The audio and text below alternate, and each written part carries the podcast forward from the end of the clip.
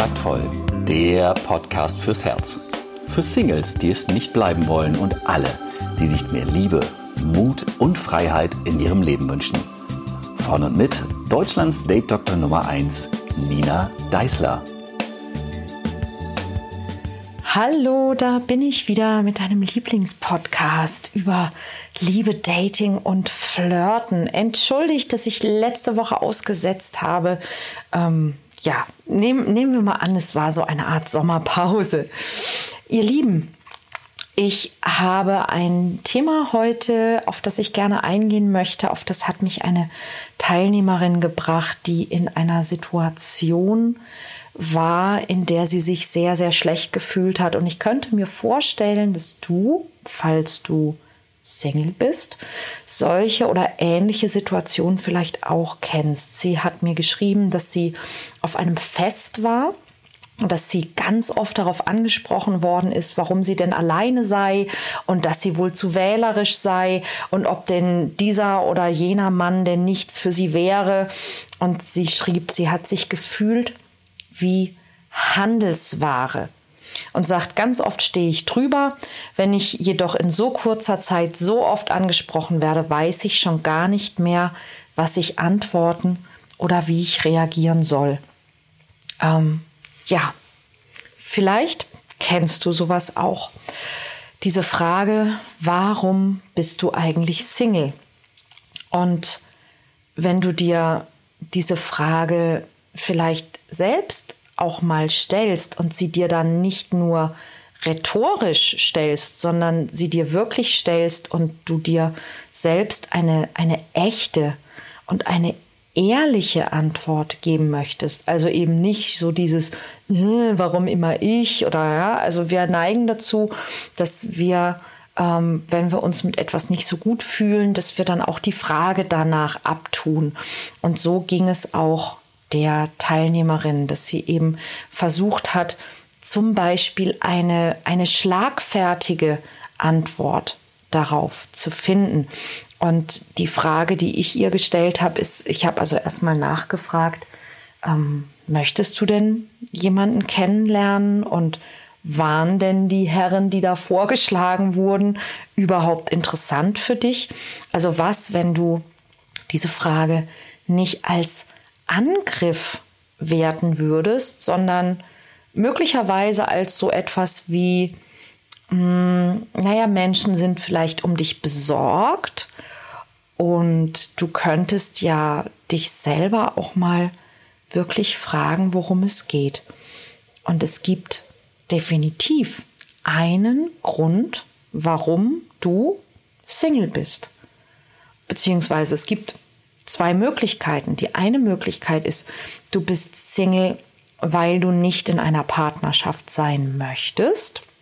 Es gibt Menschen, bei denen ist das ganz konkret und auch ganz bewusst so. Also sie möchten nicht in einer Partnerschaft sein, weil sie noch an der letzten Partnerschaft zu knabbern haben, weil sie da irgendwas noch nicht so richtig verdaut haben, ähm, weil sie Angst davor haben, dass ihnen eben irgendetwas Schlechtes erneut passiert. Ähm, manche Menschen sind Single, weil ihr Partner gestorben ist und sie noch um diesen Partner trauern. Es gibt eine Menge Gründe, warum du möglicherweise möglicherweise nicht in einer Partnerschaft sein möchtest. Es gibt übrigens auch die Möglichkeit, dass du nicht in einer Partnerschaft sein möchtest und es ist dir selber gar nicht bewusst. Ich habe nicht wenige Klienten und Klientinnen, die sich auf der bewussten Ebene einen Partner wünschen, die nach einem Partner oder einer Partnerin suchen, aber die tatsächlich eigentlich ja, so eine Art Selbstboykott auch fahren. Also die unbewusst alles Mögliche dafür tun, dass es partout nicht klappen kann. Und ähm, da gibt's ganz spannende Gründe. Also ich erinnere mich zum Beispiel an eine konkrete Klientin, ähm, es, wo es so sehr plastisch war. Die hatte die unbewusste Angst und die haben wir dann eben gefunden. Sie hatte die unbewusste Angst, wenn sie eine Partnerschaft eingeht und ähm, eben also wirklich sich committet zu jemandem und wirklich in eine erwachsene Beziehung, die eben auch dann zu einer Ehe und zu einer Familie führen kann, dass es ihr dann ergeht, wie es ihrer Mutter erging. Und ähm, das war eben in ihrer Kindheit so, dass die Mutter aufgehört hat zu arbeiten, ähm, als sie und ihre Schwester, glaube ich, war das, eben ähm, nacheinander dann zur Welt kamen und dass sie eben zu Hause geblieben ist und dass sie damit aber nicht so ganz zufrieden war. Und die Klientin erinnerte sich daran, dass die Mutter sich also immer beklagte und sagte, ja, sie hätte ja zu arbeiten aufgehört, damit sie für die Kinder und die Familie da sein kann. Aber es klang immer ein bisschen sehr so nach Selbstaufopferung. Sie hätte ja dies und das und jenes machen und werden können, aber sie hat ja äh, darauf verzichtet zugunsten der Familie. Und so hatte sich bei der Frau die ja, Ahnung oder Befürchtung eingenistet, dass sie, wenn sie einen passenden Partner findet und heiratet und eine Familie gründet, dann muss sie auch ihren Beruf aufgeben und sich der Familie widmen. Und das wird ganz langweilig und ganz schlimm. So ungefähr in der Art. Es gibt eine Menge Gründe, warum wir uns möglicherweise tatsächlich boykottieren. Also es könnte sein, und da lade ich dich einfach mal dazu ein, mal nachzuforschen, ob da irgendwas dran sein könnte, dass in einer Partnerschaft zu sein für dich irgendwelche, nennen wir es mal, versteckten Nachteile ähm, haben könnte, haben würde und du deshalb möglicherweise auf der einen Seite zwar immer nach einer Partnerschaft suchst, aber andererseits, andererseits dich selbst auch dabei ähm, ja boykottierst, dich selber davon abhältst. Das ist gar nicht mal so selten. Die andere Möglichkeit, der andere Grund, warum du noch Single bist, wenn du ähm, wirklich in einer Partnerschaft sein möchtest und es eben nicht bist, ist, du hast die oder den richtigen für dich noch nicht gefunden. Schlicht und ergreifend. Du hast noch niemanden kennengelernt, der gleichzeitig bereit und auch geeignet ist für eine Partnerschaft mit dir. Okay, ich weiß, das klingt jetzt vielleicht erstmal ein bisschen komisch oder ein bisschen einfach, aber das ist es gar nicht. Im Gegenteil. Denn vielleicht denkst du ja, heimlich, dass du noch Single bist, weil zum Beispiel irgendwas mit dir nicht stimmt. Also weil du zum Beispiel nicht hübsch genug, nicht männlich oder weiblich genug, nicht witzig genug, nicht schlau genug oder vielleicht sogar zu schlau bist. Oder du denkst, dass du dass du die falschen Dinge tust, dass du nicht oft genug ausgehst, dass du ähm, nicht kommunikativ genug bist oder oder oder. Es gibt zig Gründe, die Menschen glauben zu haben, wenn es darum geht, warum sie Single sind. Ja, auch zum Beispiel Gründe, die bei den anderen liegen. Also zum Beispiel, ähm, dass Männer eben nur auf jüngere, hübschere, schlankere, dümmere oder ähm, unselbstständigere Frauen stehen oder dass Frauen nur auf reichere, schönere, erfolgreichere, schlankere, stärkere oder männlichere, jedenfalls auf andere Männer stehen. Also dass die anderen etwas anderes wollen als dich. Und ganz oft ist es so, dass wir also solche, solche, ich nenne es immer heimlichen Gründe haben, die wir natürlich nie offenlegen würden, weil wir uns auch schämen dafür, dass wir diese Gründe haben, dass wir sagen, ja, ich mache halt was falsch oder ich bin falsch, ja, ich bin nicht gut genug, ich bin nicht richtig so, wie ich bin. Und ich kann dir aus 18 Jahren Erfahrung als Coach, als Beziehungscoach sagen, dass es totaler Schwachsinn ist. Und ich sage dir auch warum. Es ist egal.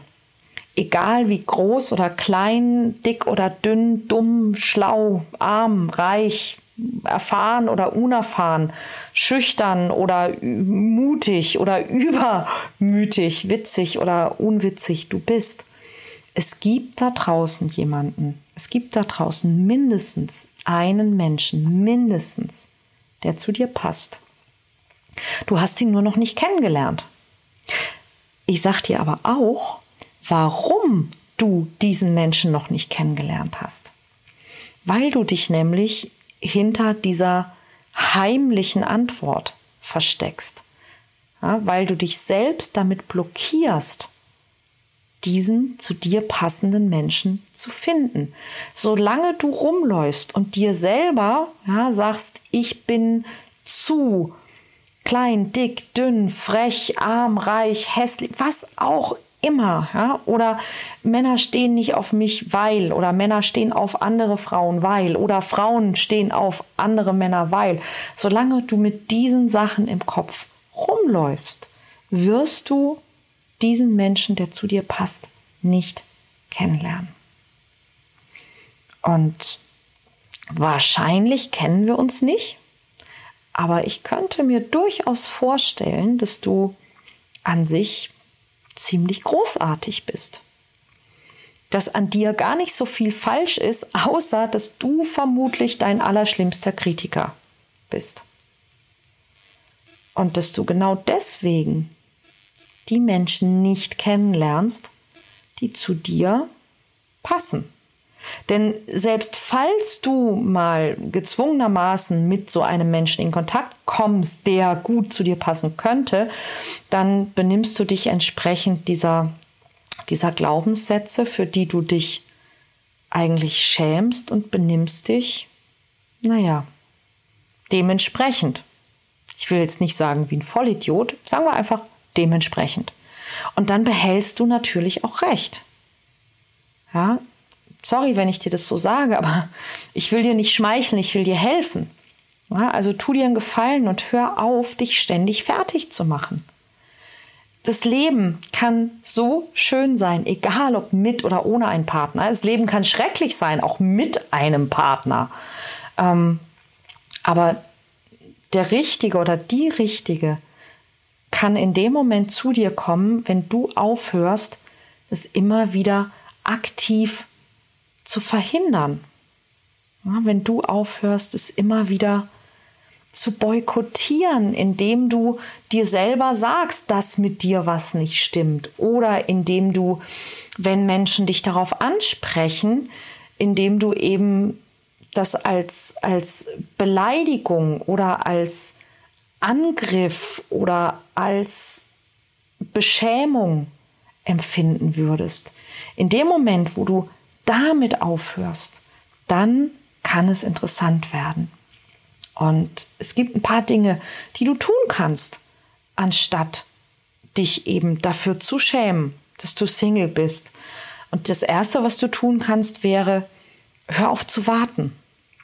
Und lebe jetzt und mache jetzt all das, was du jetzt tun kannst. Du könntest dir ja vorstellen, was würde denn passieren, wenn ich in den nächsten zwei Wochen meinen Traumpartner kennenlernen würde? Was würde ich denn dann unbedingt noch machen wollen? Ja, das wäre doch eine Idee. Mach doch einfach mal, was du willst. Jetzt bist du noch Single. Lerne dich selbst zu mögen. Du bist ein Unikat und du bist was Besonderes. Ja, Selbstliebe ist immer so ein hoch aufgehangenes Wort, aber im Grunde geht es nur darum, dass du mit dir selber so redest und so umgehst, wie du möchtest, dass ein wirklich guter Freund mit dir redet und umgeht oder wie du mit einem guten Freund reden oder umgehen würdest, dass du an dich keine höheren Ansprüche stellst, als ein guter Freund oder eine gute Freundin sie an dich stellen würde oder die du an einen guten Freund stellen würdest. Lerne deine Freiheit zu lieben. Nimm dir Zeit für Freunde und Familie. Wenn du frisch verliebt bist, dann hast du erstmal ganz andere Dinge im Sinn. Ja, also mach jetzt diese Dinge. Probier mal was Neues aus. Mach Dinge, die du vorher noch nicht getan hast. Verändere die Geschichte, die du dir über dich selbst erzählst. Und vor allen Dingen vertrau dem Prozess. Als ich meinen Traumpartner kennengelernt habe, war ich in einer Situation, wo ich dachte, oh, ich habe die Schnauze voll. Ja, und dann ist mir der Mensch begegnet, mit dem ich jetzt seit zwölf Jahren schon zusammen bin. Was wäre denn, wenn du genau dort bist, wo du gerade sein musst, damit dein Traumpartner oder deine Traumpartnerin dich finden kann? Vielleicht muss alles gerade ganz genau so sein, wie es eben jetzt ist, damit das passieren kann, was passieren soll. Könnte doch sein. Und vor allen Dingen, hör auf, immer nach dem Negativen zu suchen und auf das Negative zu schauen. Fang doch mal an, all die positiven Eigenschaften, die du hast und all die positiven Dinge, die dein Single-Sein und deine, deine momentane, äh, dein Alleinsein und deine Freiheit hat. Und fang an, die zu lieben. Denn die Chancen stehen gut, dass der oder die Richtige einfach in dein Leben kommt, wenn du eben nicht mehr verkrampft darauf wartest, dass endlich jemand deine Lücke füllt und du bereits selbst dein bestes Leben lebst und keine Angst mehr haben brauchst, jemand anderem nicht zu gefallen. Das wäre meine Idee für dich. Nächste Woche habe ich eine ganz besondere Folge für dich, denn ich habe vor ein paar Wochen in Berlin den großartigen Frank Fies besucht. Frank Fies ist ein Lehrer, ein Trainer, ein Mensch, der in seinem Leben sich sehr, sehr viel zum Beispiel auch mit dem Thema ähm, Tantra beschäftigt hat. Er ist Pädagoge, er ist Heilpraktiker für Psychotherapie und vieles andere, aber er ist vor allen Dingen ein, ein Mensch, der aus dem Herzen spricht. Und ich habe ihn getroffen und in seinem Seminarraum. Es wird ein bisschen klingen wie eine Kirche. Es hat sehr schön Gehalt. Dort habe ich mit ihm gesprochen über Liebe, über Männer und Frauen, über das Thema Scham, was ich ganz wichtig finde, darüber zu sprechen. Und es ist ein etwas längeres, aber ein sehr, sehr schönes Gespräch geworden. Ich hoffe, dass es dir gefallen wird. Hör also unbedingt nächste Woche auch wieder in den Podcast. Wenn du ihn noch nicht abonniert hast, dann abonniere ihn bitte unbedingt. Dann bekommst du, naja, fast wöchentlich ein Update von mir. Und schau auch mal auf meine Webseite, denn jetzt geht es wieder los mit den wunderbaren Seminaren. Und wenn du tatsächlich Single bist und das ändern möchtest und du möchtest lernen, wie du leicht und ganz leicht im Alltag immer wieder Menschen kennenlernen kannst, die du interessant findest, dann solltest du jetzt unbedingt auf meine Webseite www.kontaktvoll.de gehen, denn dort sind die Termine für die Komm in Kontakt Seminare.